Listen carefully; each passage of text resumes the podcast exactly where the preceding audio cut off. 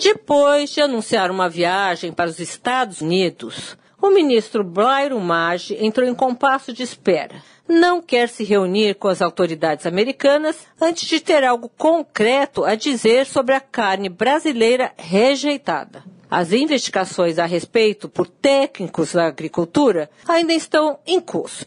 Por outro lado, as exportações brasileiras de carne que sofreram sanções das autoridades americanas não passam de 2,2% do total das vendas. O que incomoda algumas cabeças no governo Temer é que o episódio ocorre no momento em que o principal comprador de carne brasileira, a China, está abrindo suas portas para a carne americana e podem tomar nosso lugar. Sônia Raci, direto da Fonte, para a Rádio Eldorado.